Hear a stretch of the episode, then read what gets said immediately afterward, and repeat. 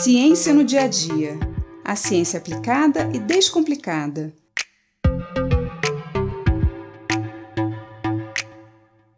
No dia 20 de maio, nós celebramos o Dia Internacional das Abelhas. Essa data foi criada pela Organização das Nações Unidas para chamar a atenção para os perigos que esses animais tão importantes estão sofrendo. O dia escolhido foi em homenagem a Anton Janša, conhecido como pai da apicultura moderna. Anton nasceu em 20 de maio de 1734. Ele era pintor, como seus irmãos, mas logo descobriu que sua maior paixão era a criação de abelhas, inspirado pelo seu pai, que mantinha colmeias em casa. A partir de 1769, aos 35 anos, Anton Janša passou a se dedicar inteiramente ao cultivo de abelhas e no ano seguinte se tornou o primeiro professor de apicultura da Áustria, onde morava. Quando pensamos em abelhas, pensamos logo no mel, né? Na grande utilidade que as abelhas têm para nós em produzir essa maravilha. O mel das abelhas é produzido a partir do néctar que elas sugam das flores. Esse néctar, que é uma substância bem açucarada, vai sendo armazenado em um reservatório, como um segundo estômago. Ali, ele começa a sofrer a ação das enzimas que vão iniciando a sua transformação em mel. Quando o reservatório enche, as abelhas voltam para a colmeia e regurgitam essa substância para as outras abelhas, que continuam esse processo de transformação, até finalmente depositar o mel nos favos. O mel depositado ainda é muito líquido, muito aquoso, então as abelhas fazem essa água evaporar batendo rapidamente suas asas, até obter um líquido bem espesso. Quando o mel está pronto, elas tampam o favo com cera e ele pode ficar ali armazenado por um longo tempo, até ser consumido por elas.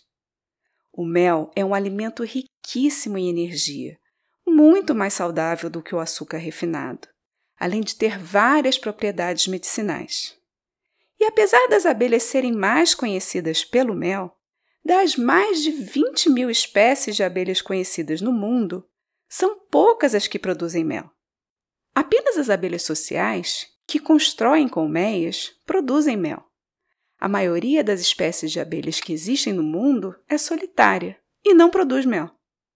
Mas nós estamos muito enganados em pensar que a maior utilidade das abelhas para nós é a produção de mel. As abelhas são insetos polinizadores. E o que isso quer dizer? Ao visitarem as flores para coletar o néctar, as abelhas ficam cobertas de pólen, que são as células reprodutoras masculinas da planta. Quando saem daquela flor e vão visitar outra flor da mesma espécie em busca de mais néctar, as abelhas deixam cair o pólen que estava grudado nelas. Esse pólen chega ao ovário, onde estão os óvulos, que são as células reprodutoras femininas da planta. Nessa visitação de flor em flor, as abelhas transportam o pólen, fecundando as flores. Por isso dizemos que elas são polinizadoras. Mas por que o fato delas serem polinizadoras é tão importante para a nossa vida, para o nosso dia a dia? Bom, em primeiro lugar, sem polinização não temos plantas. A manutenção das matas da vegetação silvestre em geral, nos traz benefícios incontestáveis, como, por exemplo, a regulação do clima. Pense num dia de sol escaldante sem nenhuma árvore para fazer aquela sombrinha. Humanamente impossível, né? Sem plantas, o solo fica exposto e sujeito à erosão. E o que isso quer dizer? Com a ação do vento e da chuva, o solo é carreado para os rios, lagos e reservatórios, contaminando a água que abastece as cidades. Um outro ponto importante é que as abelhas não são somente responsáveis pela polinização das plantas silvestres. Elas são as maiores responsáveis pela polinização das plantas cultivadas para nossa alimentação. Basicamente, sem os polinizadores não teríamos comida, morreríamos de fome. De fato, as culturas agrícolas no mundo inteiro tem sofrido grandes perdas por causa da redução desses serviços de polinização das abelhas. E a raiz desse problema está na própria agricultura.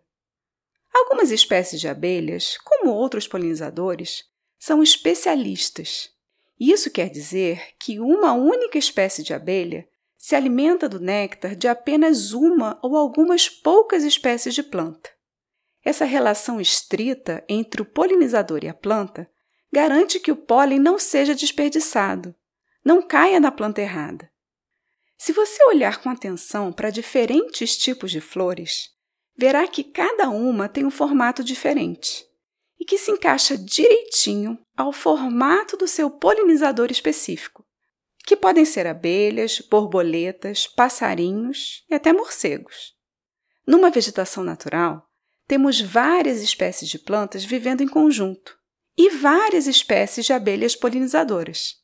Quando derrubamos essa vegetação para cultivar uma única espécie de planta, também expulsamos aquela diversidade toda de abelhas, dando lugar para apenas poucas espécies, às vezes uma só.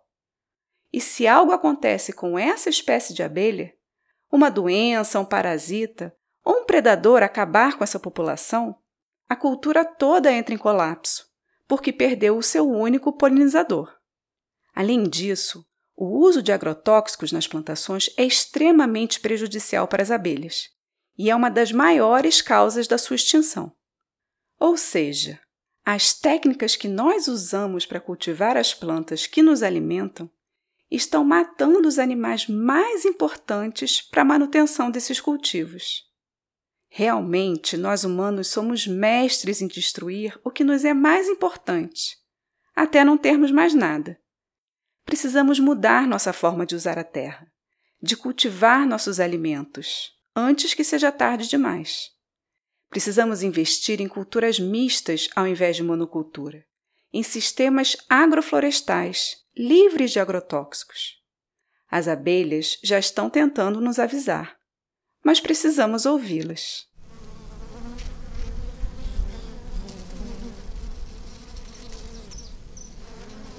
Eu sou Mariana Guinter, bióloga e professora da Universidade de Pernambuco, e esse foi mais um Ciência no Dia a Dia.